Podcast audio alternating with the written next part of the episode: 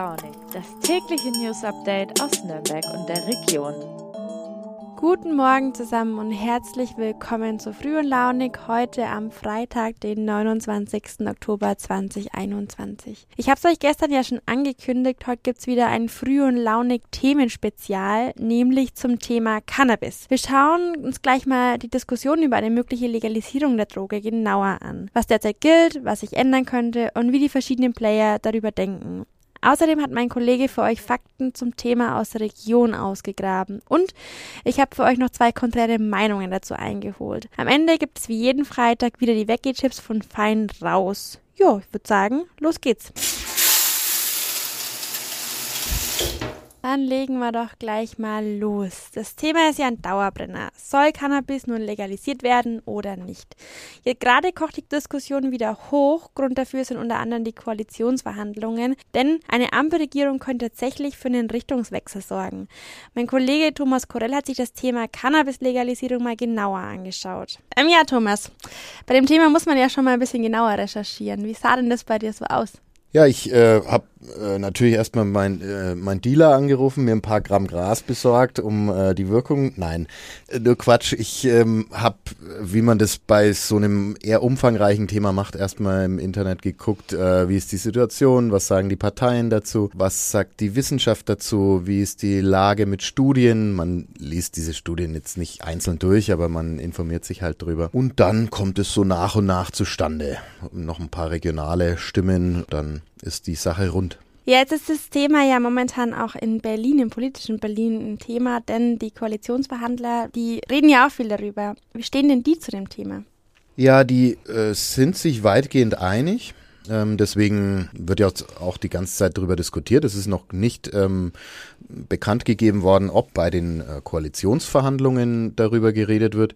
Aber in den Wahlprogrammen ist es relativ klar, die Grünen und die FDP sind eigentlich für die Legalisierung also tatsächlich Verkauf in ähm, lizenzierten Geschäften. Und die SPD ist ein bisschen zurückhaltender, da geht es um äh, Modellprojekte in Kommunen und Ländern, ähm, was sozusagen auf eine schrittweise Legalisierung hindeutet, wenn es denn dann, äh, wenn man dann hm, weiß, was es für Folgen sind. Aber da sind alle relativ nah beieinander, vielleicht das einzige Thema, wo sie sehr nah beieinander sind. Ja, für die, die sich jetzt in dem Bereich noch nicht so gut auskennen, wie ist denn der Stand aktuell? Also wie ist noch die Gesetzeslage? Ja, ähm, im Moment darf man Cannabis rauchen, wenn man das vom Arzt verschrieben bekommt. Also die medizinische Nutzung ist ähm, erlaubt seit einiger Zeit. Alles andere ist verboten. Also Konsum und Besitz sind nicht erlaubt. Äh, es gibt schon Regelungen, dass man bei geringen Mengen eher davonkommt. Und also was heißt davonkommt? Da wird dann, äh, da wird dann das Verfahren wegen geringfügiger Menge fallen gelassen. Das passiert sehr oft, weil natürlich äh, der durchschnittliche Konsument äh, nicht mit großen Mengen rumläuft. Das ist so die Rechtslage und die Lage ja in der Diskussion ist das Für und Wider. Die Frage ist, wird es mehr, wenn man es legalisiert? Werden es mehr Konsumenten? Die Frage ist, wie gefährlich ist Cannabis? Es ist nicht ungefährlich. Es ist kein Brokkoli, so hat es die Drogenbeauftragte ähm, äh, Daniela Ludwig, die Drogenbeauftragte der Bundesregierung ausgedrückt. Es ist aber nicht ähm, erwiesen, dass es zum Beispiel so schädliche Folgen hat wie Alkohol oder Nikotin. Also man stirbt daran nicht. Das wird immer wieder mal ins Feld geführt. Aber es kann gerade auch äh, psychische Störungen zum Beispiel ähm, hervorrufen oder zumindest verstärken. Das hast du gerade die Folgen schon ein bisschen angesprochen, aber was sind denn mögliche Folgen einer Legalisierung? Also was erwartet man denn da?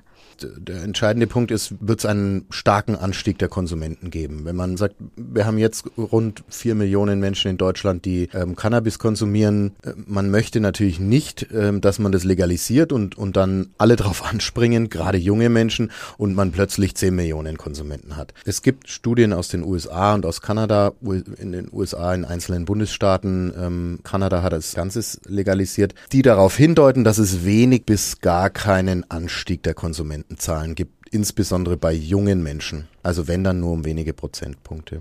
Es gibt ja auch hier in Nürnberg einen Cannabis Social Club, schreibst du. Was ist denn das und was machen die denn genau?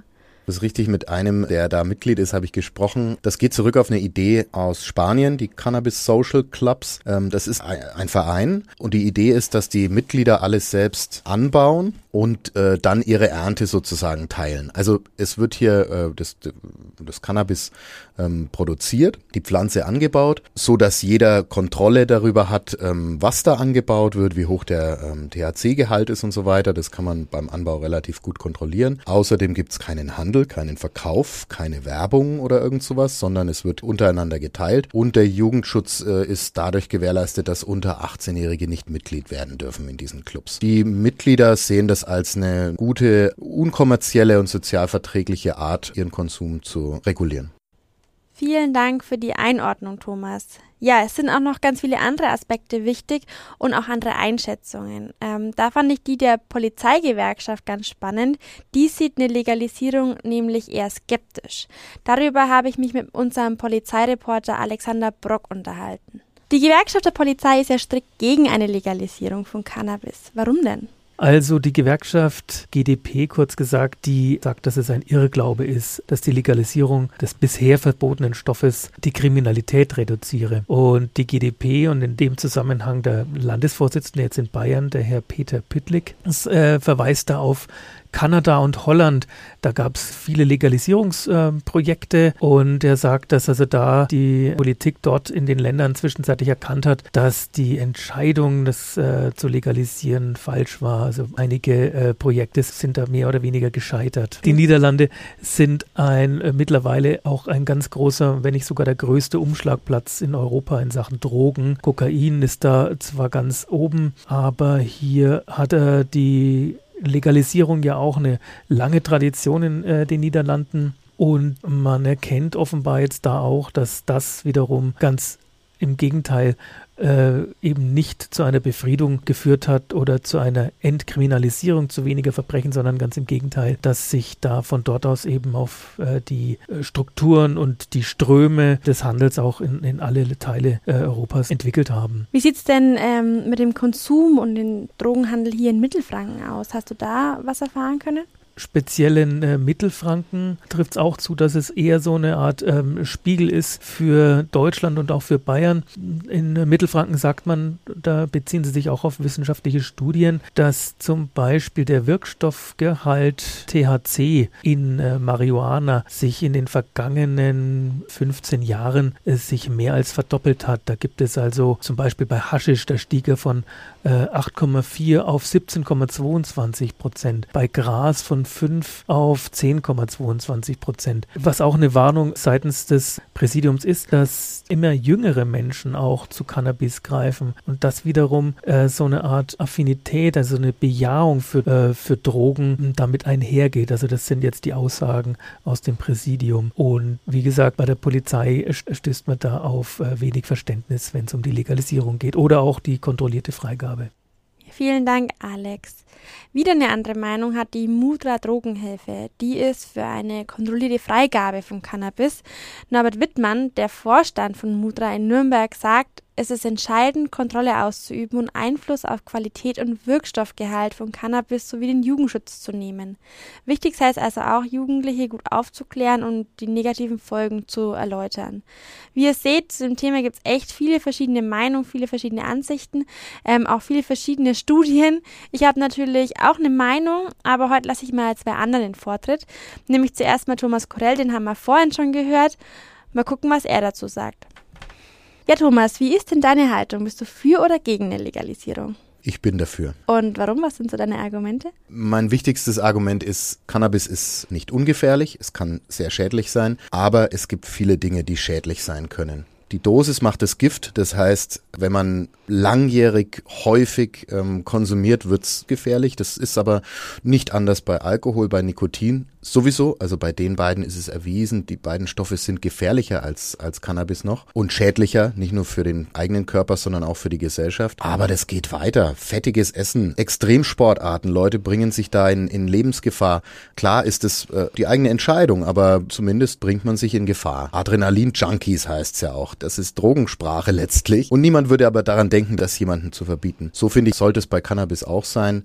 Und daneben ist natürlich auch noch ein, ein entscheidender Punkt, dass diese vielen vier Millionen, die es konsumieren, ähm, keine Kriminellen sind, aber zu welchen gemacht werden. Wenn man regelmäßig zum Dealer gehen muss, der Dealer, der schnell reich werden will, der ähm, hat auch andere Drogen im Sortiment, der hat ähm, kein Problem, Gewalt anzuwenden, der äh, dreht alle möglichen krummen Geschäfte. Mit solchen Leuten kommen die Konsumenten in Kontakt und zwar regelmäßig in Kontakt, anstatt dass sie einfach in Fachgeschäfte gehen könnten, wo das nicht passiert. Also es würde dazu führen, dass diese Menschen nicht mehr dadurch geschädigt werden, dass sie kriminalisiert werden und dass sie viel mehr aus diesem diesem ganzen kriminellen Milieu rausgehalten werden können oder sich selber raushalten können. Alles klar. Und was sagt die Gegenseite? Dafür habe ich meinen Kollegen und NZ-Chefredakteur André Fischer eingeladen. Lieber André, was sind denn deine Argumente gegen die Legalisierung von Cannabis? Mein Hauptargument dagegen, dass man es legalisiert, ist eigentlich der gesundheitliche Aspekt. Die Folgen vom regelmäßigen Drogenkonsum sind eigentlich bekannt und unumstritten. Das heißt, die Störung des Gedächtnisses und der Lernfähigkeit, erhöhtes Risiko unter Schizophrenie und Psychose Psychosen zu leiden und auch der körperliche Verfall kann mit einhergehen. Das heißt nicht, dass es kommen muss, wenn man mal einen Joint probiert, sondern die Chancen sind halt relativ groß, dass es die Folgen sein können. Und angesichts dieser Krankheitsbilder bin ich eigentlich dagegen, dass man es ganz frei gibt oder ganz frei geben wollen die drei Koalitionäre gar nicht, aber dass man sozusagen das komplett legalisiert. Ich halte die Gefahr für relativ groß, dass doch sehr viele das als Einstiegdroge nehmen und dann weitermachen und dann auf die schiefe, krumme Bahn, wie auch immer man das nennen mag. Ich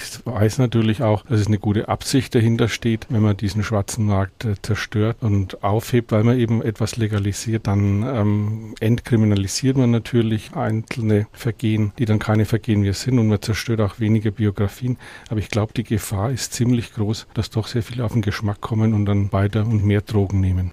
Ja, letztendlich muss sich da ja jeder seine eigene Meinung bilden. Jede Seite hat ihre Argumente und ich glaube, die sind auch echt nicht schlecht. Fakt ist, und das hat uns Thomas ja erzählt, die Koalitionsparteien, die baltigen Koalitionsparteien vielleicht, liegen ähm, in Absichten da sehr nah beieinander und zwar eher in Richtung Pro-Legalisierung. Ob und wann es kommt, bleibt immer noch offen, genauso wie die Ampelregierung weiterhin, aber es ist ein gewisser Weg abzusehen. Ja, mal gucken, was dann weiter passiert.